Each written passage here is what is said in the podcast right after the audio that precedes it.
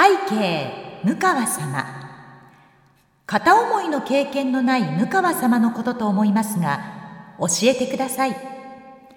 A 異性として見られない男性から好かれる片思い。と。B 自分が好かれることがない人を好きになる片思い。どっちの方が幸せですか？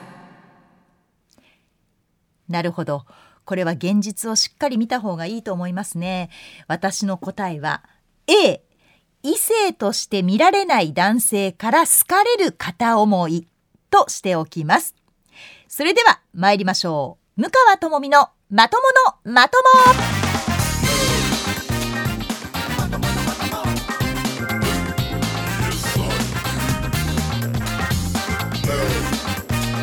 名古屋市の武士興さんの軽快な音楽で始まりました。今回の向川智美のまとものまともでございます。2021年11月13日土曜日夜9時から配信をしています。で今回はね10月が5週まであったので3週空いてしまったというちょっとねあのー、期間が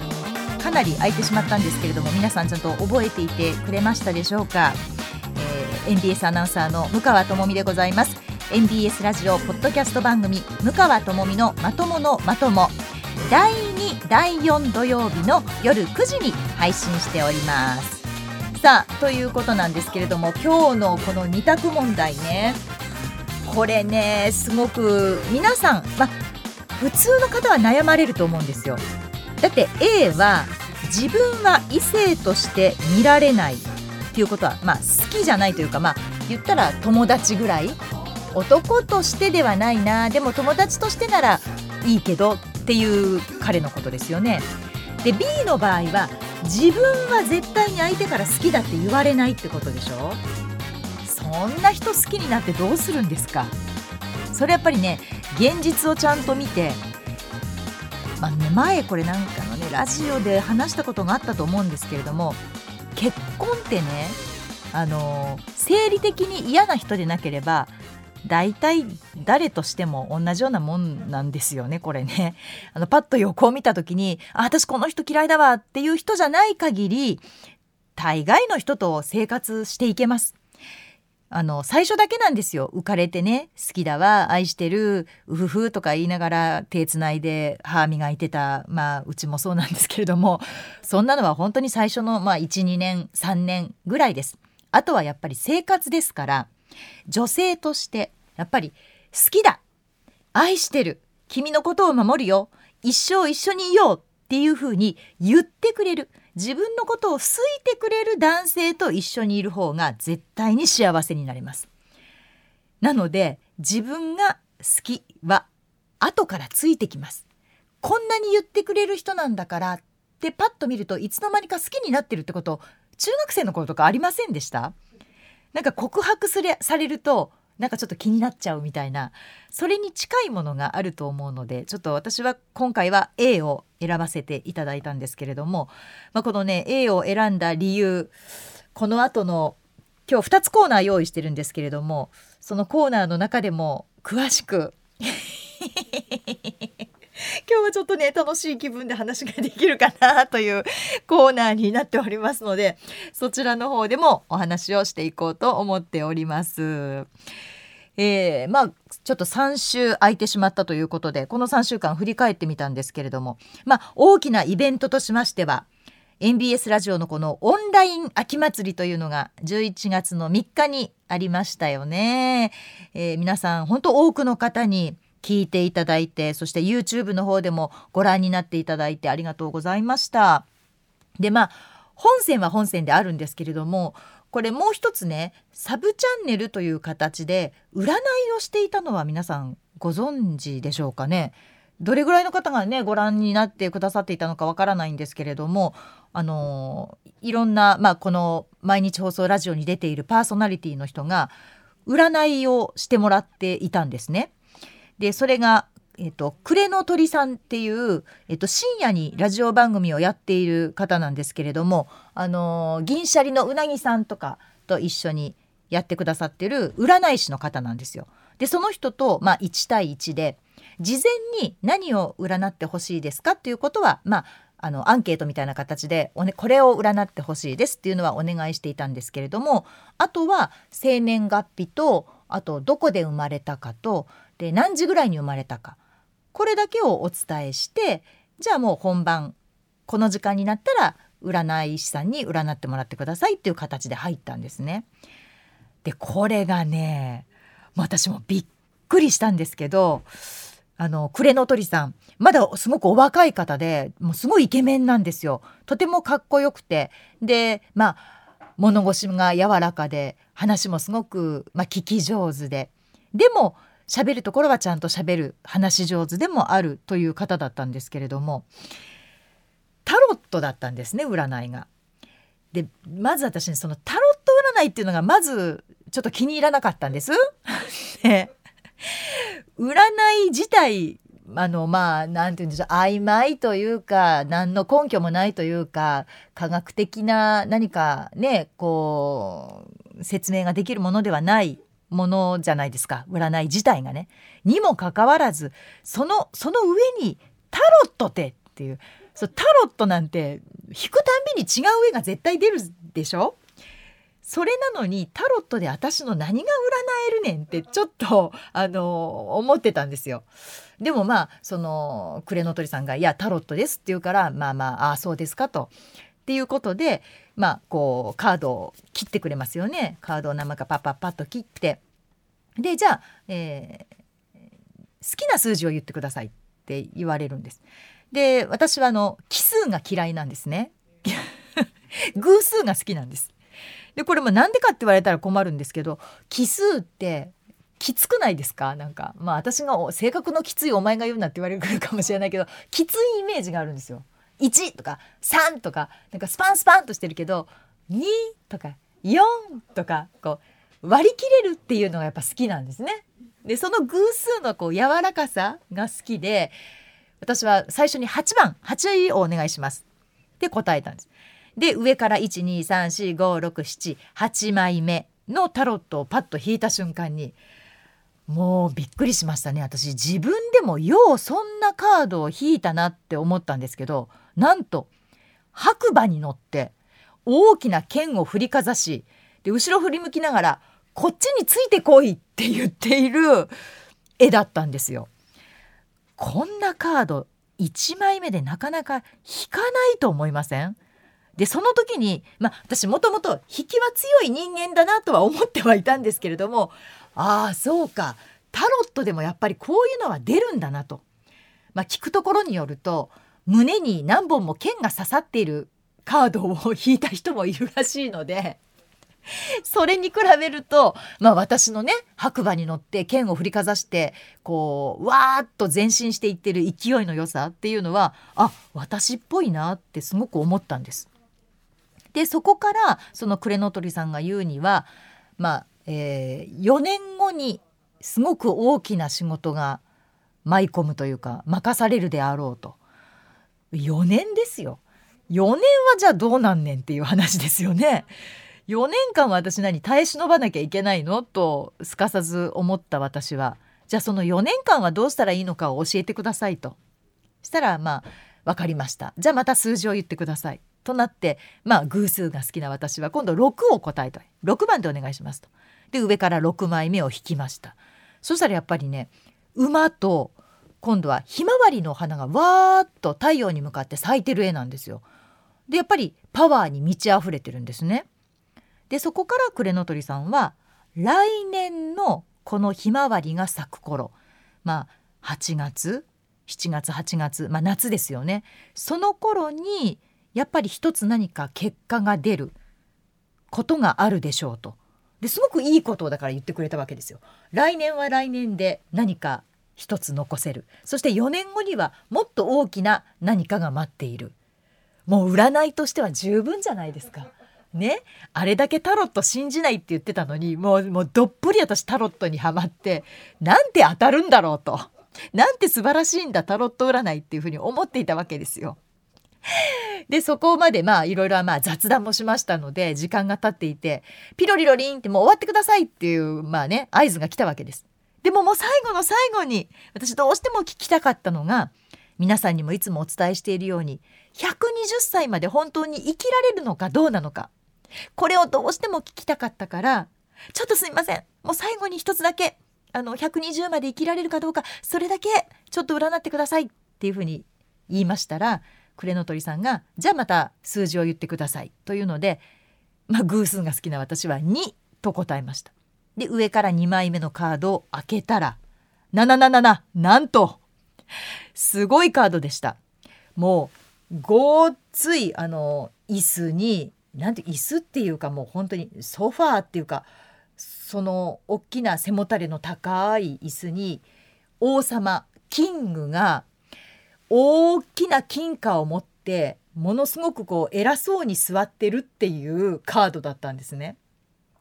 もうそれを見た瞬間にクレノトリさんがプーッと吹き出して「120歳まで生きられると思います」って 言ってくださったんですよ。なので今回のこのオンライン秋祭りでのサブチャンネルでの占いコーナー私は思った通りの人生が歩めるっていう結果になりました。これもだって自分で引いてるからね。自分で番号を決めてるのでクレノトリさんが勝手にこう切ったんだったらいやそれそれ私のカードじゃないしって言えるけれども自分で選んでるからあ私ってやっぱりそういう星の下に生まれてるんだなっていうふうにすごくいい気分で、えー、スタジオを出ることができました。この占いの様子はまだご覧いただけるんですよね。まだ YouTube であのご覧いただくことができますのでまだ見てないよという方ぜひ見てみてください。あの奥野文子さんも私のちょっと前に占いをされてたんですけど出てきた瞬間に「めちゃくちゃ当たってるもうすごい鳥肌!」って言いながら出てきたしあと綾羽まやちゃんも「もうすごい当たるんです!」って言いながら出てきたし「当たるんややっぱり当たるんだ!」と思って入ったんで私もね。でそのタロットの前にまずその生年月日と生まれたまああのー、時間とかで言われたのが雷の女なんですって私。でやっぱりパワーはあるんですよ。で雷っていうとなんかこう何て言うんでしょうちょっと怖いイメージがあったのでそのパワーというのは怒りから来るものですかって聞いたら怒りもありますと。怒りもあるけれどもやっぱりその怒りも含めた私全体からこう出てくるパワーというのがすごくこう大きくある人間らしいんです。なのでこれからはまあ雷の女、えー、そして白馬に乗り剣を振りかざし 皆の者ついてこいと。私たちが進むべきはこっちだぞというふうに剣を振りかざしながら、えー、来年の夏には何か成果が出て4年後4年後言うたらもう定年前ですやん。考えたらね。その頃にもう一つ何か大きなことがあるぞというとても嬉しい占いの結果でした。なので皆さん皆さんはほとんど私より早くあのお墓の方に入られることになると思います。私120まで生きられるそうなんでね。なので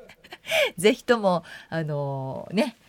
棺桶に入る直前までは私の放送を聞いて 私もその120までできたらマイクの前で喋れるように頑張りますので、えー、このまとものまともが続いていたら是非お聞きになっていただきたいなというふうに思います。今後ともよろしくお願いいたします。さあということで今日今回もやっていきたいんですけれども一つだけすいません。業務連絡がございます。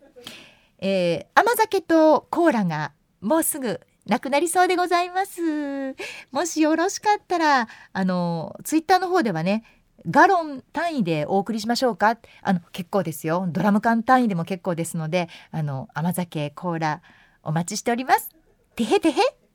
まあちょっとこんなのつけといたら怒られないかなと思いながら。リスナーの方になんと差し入れをねだるというねすごい番組ですけれども甘酒コーラがなくなりそうです。てへ。ということで今回のポッドキャスト配信も最後までお楽しみくださいこんにちは、ムカです。ムカとマミのまとものまとも、これを聞かなきゃ知れないよ。お願いお願い、みんな聞いてよ、聞いてちょうだい、お願いね。ムカとマミのまとものまともともみのちょっとこれ聞いてさあということで今回の一つ目のコーナーでございます私が言いたいこと皆さんにちょっと聞いてほしいことをちょっとね話すコーナーなんですけれどももうねこれはもう本当に嬉しいというかもうニヤニヤが止まらないというかいや私ってまだ捨てたもんじゃないなっていうかものすごい嬉しいことがあったんですよ。えーラジオ祭りが11月3日でしたよね。でその週末、えー、6日の土曜日に私一人であのちょっと梅田に出かけてきたんですね。で子供たちはまあ学校と塾に行っていてでうちの旦那さんも仕事だったのでまあ一人でちょっと用事もあったので梅田まで出てきたんですよ。でまあ夕方の時間帯だったんですけれども もうもう本当に喋ろうと思ったら笑っちゃうんですがもうねいやあの、まあ、皆さん私の年齢ご存知ですよね。はいそうです。あの53から4っていうふうにパラちゃんはいつも言いますけれども53歳に9月にでなりました。その私がなんとナンパされました。どうしましょう！もうむちゃくちゃ嬉しくて。でも本当にねあの何事もなかったかのように「えどうしました?」っていうふうには振る舞ったんですよ。でも最初の段階でどう見てもねもう20代の男の子だったんです。でものすごいおしゃれな子で全身黒だったんですけど黒だけど最近何て言うんでしょうウエストにこうスカートみたいなのを巻く男の子っているじゃないですかおしゃれで。であんなのを巻いてて一瞬こう「えスコットランドの方ですか?」みたいなこうチェック柄のスカートみたいなのを巻いたでも間違いなく男の子だったんですね。で、えー、髪がちょっと金髪っぽくあの割と明るく染めてる子だったんですけれども、まあ、私にしてみたらこうですよね。でも彼は本当に真剣な表情で「すみませんナンパじゃないんですよ。本当にナンパじゃないんですよ。ナンパじゃないんですけどでもすっごいタイプだったんで今声をかけなかったらこの先僕の人生後悔するかなと思って思い切って声をかけました どう思います？もうこれ。もう本当私も びっくりももちろんしたしでも最初言われた時にん？道でも聞くのかなぐらいの感じだったんですよ。こう行くにはどう言ったらいいんですか？みたいな感じかなと思ったらいやそうじゃない。ナンパじゃないけれどももっと真剣だっていうことを彼は訴えていたんです。ナンパなんて軽い気持ちじゃないんです。この先の人生をもしかしたら共にするかもしれない。あなたに会えたから声をかけたんです。っていうところまで彼はきっちり言い切ったんです。この53歳のおばはんに。もうでもねもうすっごい嬉しくて。何この懐かしい感覚。この20代まあ30代前半ぐらいまでですよねナンパなんて。それ以降ナンパの名の字もないしなんならこっちから声かけるぐらいの逆難するぐらいの勢いだった私が土曜日の夕方子供と旦那さえいなけりゃ私声かけられるじゃんみたいな、まあ、喜びで歩いていたわけですよ。まあ、これはね本当にあのなんつったらいいんでしょうね年齢が全てじゃないなってつくづく思いましたあの私が着ていたお洋服であるとかあとはその歩いていた、うん、姿勢とか歩き方とか私が醸し出している雰囲気っていうんですか？あとまあ次男は向川智美のオーラって言いますけれどもそんなものもまあ知らず知らずのうちに出ていたんでしょうか？思わず、まあ、20代男子が声をかけたんでしょうね。でも私も、まあ、もちろん大人ですし、まあ、子供も夫もいる身ですから、まあ、そこはね丁寧にお断りをして「あのあごめんなさいちょっと用事があるんです急いでるんです」全然急いでなかったんですよ。本当に何にもあの予定なんかなかったんですけどでも一応そこでねついていくのもなんだなと思ったんで「あのごめんなさいね本当に」って言って「そうですか残念です」ってまあその彼とは別れたんですけれどもでも思い返したら30代のその前半の頃にやっぱり同じような声のかけ方をする人がいたんですね。その人は人生を後悔するではなくてもしかしたら僕とご縁があるかもしれないじゃないですかっていうまあ言い方だったんですけれどもそのご縁が本物かどうかを確かめるためにあのお茶だけでいいので付き合ってくださいっていうふうに声をかけられたんです。でその時にはもう30代前半私ほんと残念ながら結婚していたのでこれまた「ごめんなさいね」って言いながらあの断ったんです「ごめんなさい私結婚してるんですよ」って言ってまあ断ったんです。で気が付いたんですけどあの30代の頃はもちろんコロナなんていうものがなかったので、まあ、すっぴんというか普通に化粧をしてこの顔で歩いていたわけですよね。で今回はねまあまあぶっちゃけマスクしてますわそりゃね。でマスクをしていたのでだから目から上しか出てないという状況で歩いていたのでそうか顔を半分隠すっていうのは そういうことなのかってちょっと自分でも思いながら あの嬉しさ半分あの、まあ、残念半分というか現実半分みたいな形ではあったんですけれどもこれあの家に帰ってあまりにも嬉しかったんで高校1年の長男に話をしたんですよ。ちょっとちょっと聞いて実はさ今日家帰ってくる前に電車乗ろうと思って梅田歩いてたらナンパされたんだよねって言った瞬間にもう高1のまあ、その長男がもう涙を流して大笑いしてギャーナンパってみたいな感じで笑い出したんで何が面白いのよそんなに。あなた自分のお母さんがナンパされてて嬉しくないのって言ったら53のおばはんがそんなナンパで喜んでんの？はははみたいな感じだったんですね。でもねママよく考えてごらんとマスクの力ってすごいね目だけでしかも、まあ、歩いてるだけだから笑ってもいないからシワもまあそんな出てないと。だから若く見えたんだよ。ということは顔の下半分には年齢が出るっていうことなんだからほうれい線とかたるみとかちょっとそれをねなくすためのもうこの眼筋顔の筋肉をこう鍛える体操やっといた方がいいよって言い放たれました。まあ、確かに長男が言ってることが正しいんでしょう。やっぱり老いというのはこのマスクで隠れているほんと下の部分に出るんですよ。シワがねほうれい線笑ったら出るシワであとはその何て言うんでしょう私も顔が細いタイプなのでだんだん頬がこけてくるんですね。そのこけてくるのも痩せてるんじゃなくてやっぱりその加齢のせいなんですよ。だからまあ確かにあの長男が言う通りに私あれからもう眼筋体操もせっせとしてます。もう目の下のこのたるみも取れるように一生懸命こう目動かして顔の筋肉の体操って難しいんですよ。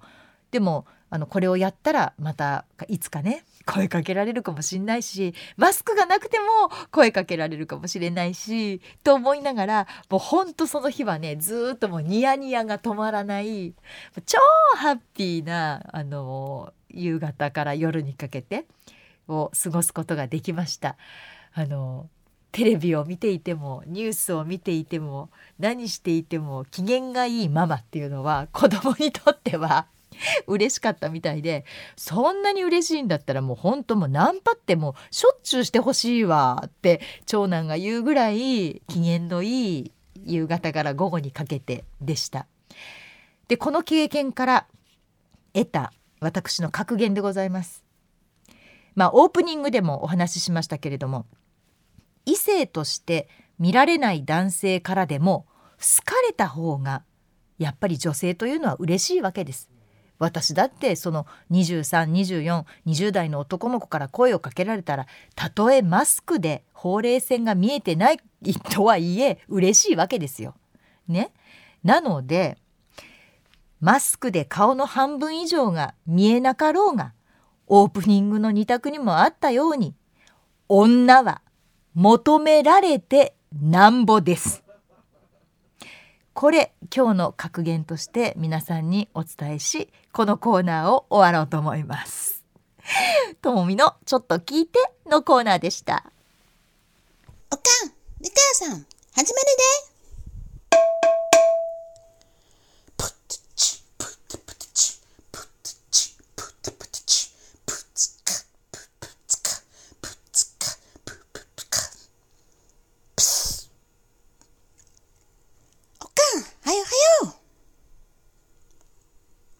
シャランランラン川シャランランランラともみムカともみのまとものまとも。さあ50代のね女性の皆さんに夢を与えるともみのちょっとこれ聞いてのコーナーだったわけですけれどもいかがでしょうか？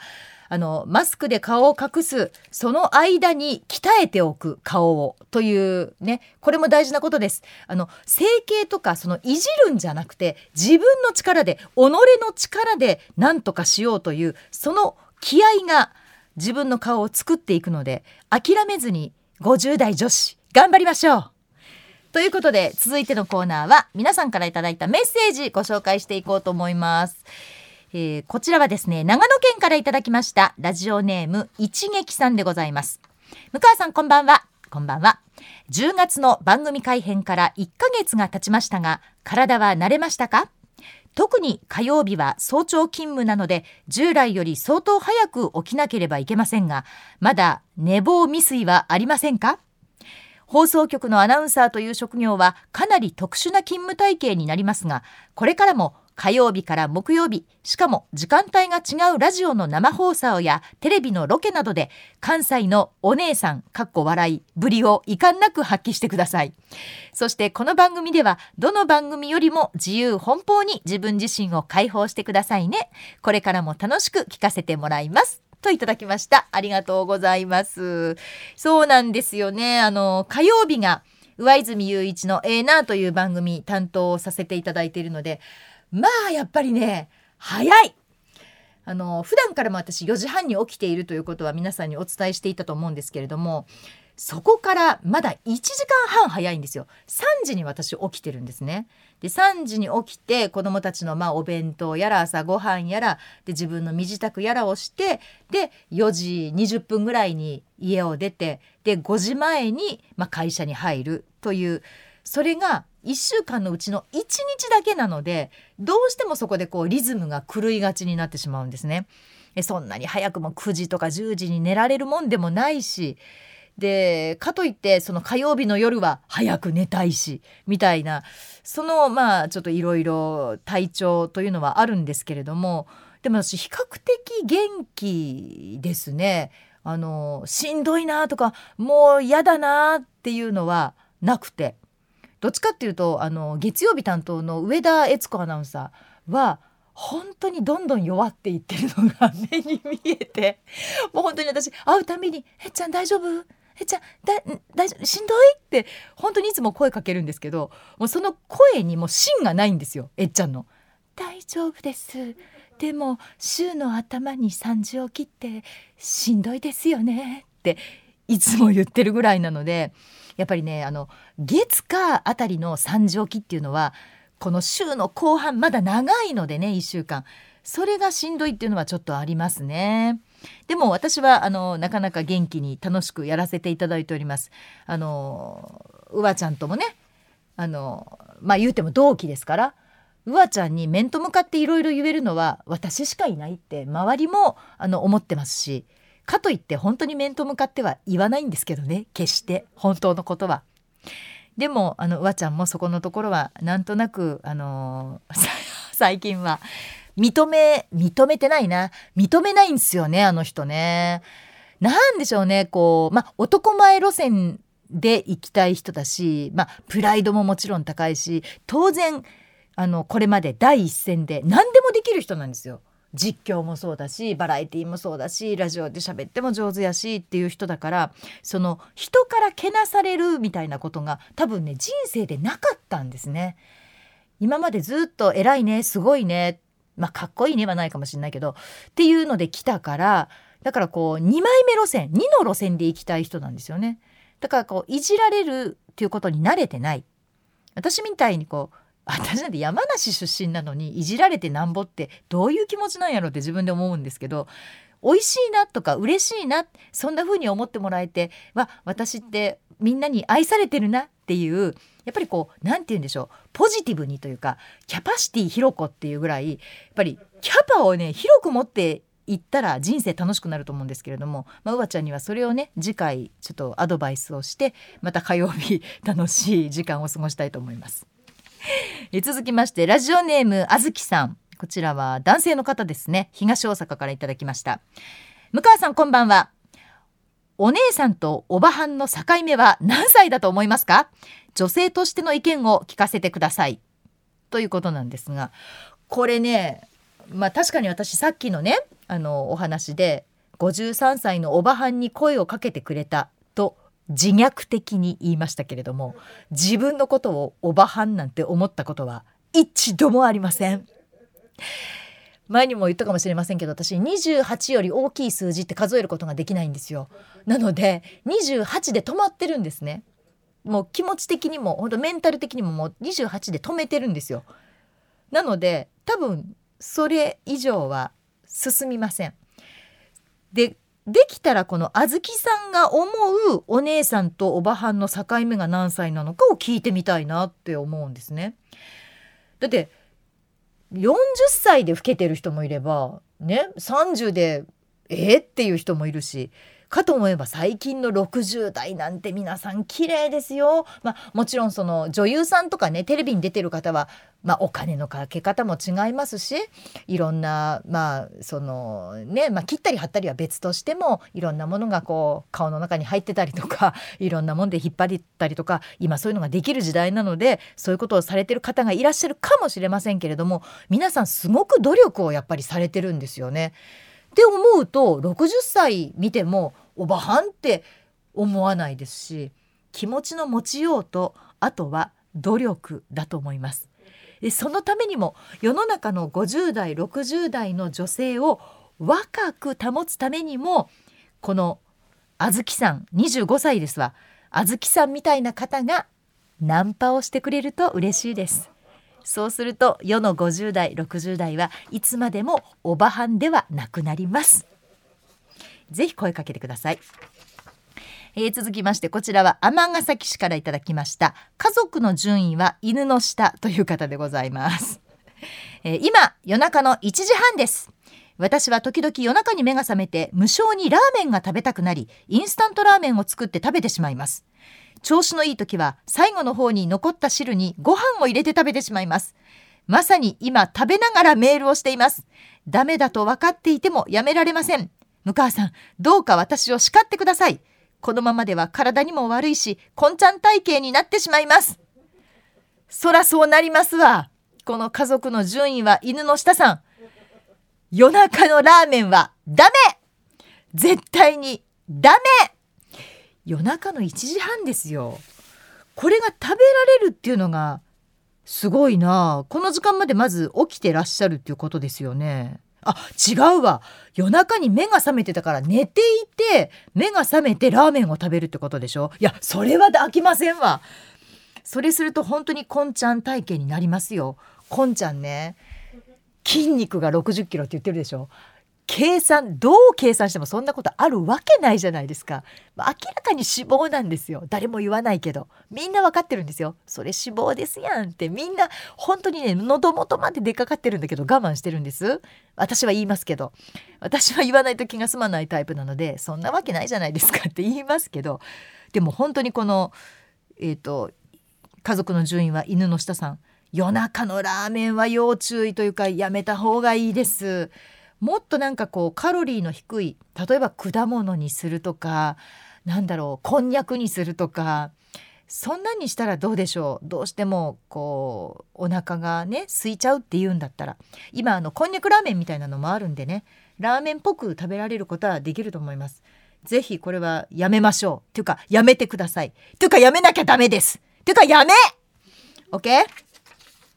と叱ったところでこちらは泉佐野市からいただきましたポコリンさんでございます。楽しそうな番組だなと思って聞いています。えー、1日に子供たちと神戸にデイキャンプに行きました。テントを立てていろいろ料理をしてアヒージョパエリア焼肉焼き芋チョコバナナ楽しかったです。帰りは神戸に夜景を見に行って帰りました。満喫しました。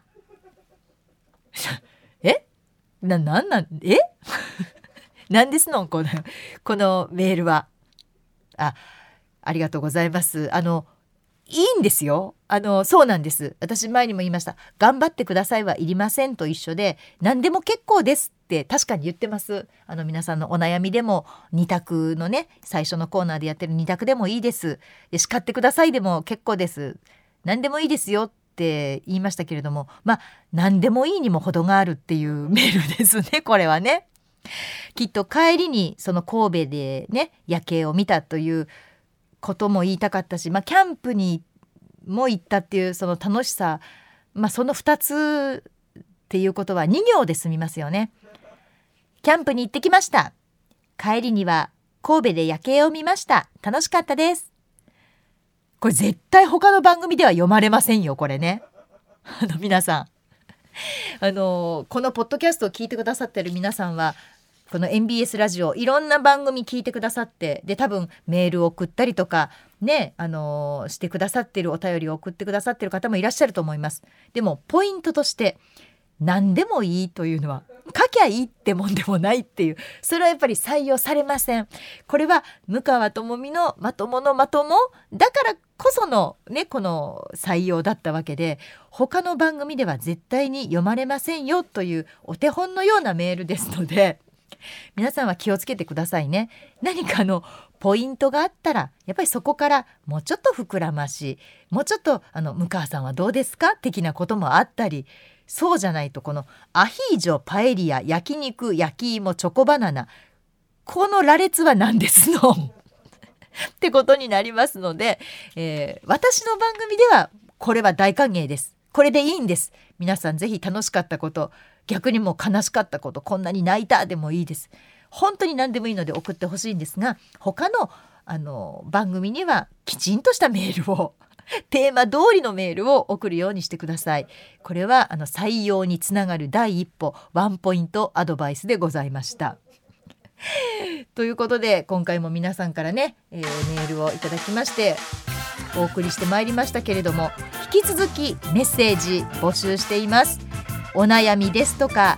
えー、先ほどのどっちが幸せかの2択ジャッジメールぜひお送りください。これ私が悩めば悩むほどいい2択ジャッジっていうことですからね。今のところね割とスッと答えが出てるような気がするんですよ。あんまりうーんって悩まない。まあもともと悩まないのかな私が。っていうのもありますね。でもあのぜひこの2択ジャッジメール向川の答えを聞いてみたい。というのがありましたらぜひお送りください。メールはムーアットマーク mbs1179.com アルファベット2文字です。mu アットマーク 1179.com です。え番組への感想でも結構ですよ。どしどしお送りください。ということで MBS ラジオポッドキャスト番組「向川智美のまとものまとも」毎月第2第4土曜日の夜9時に配信でございます。次回は11月27日です。それではまたお耳にかかりましょう。MBS アナウンサー向川智美でした。ほならば。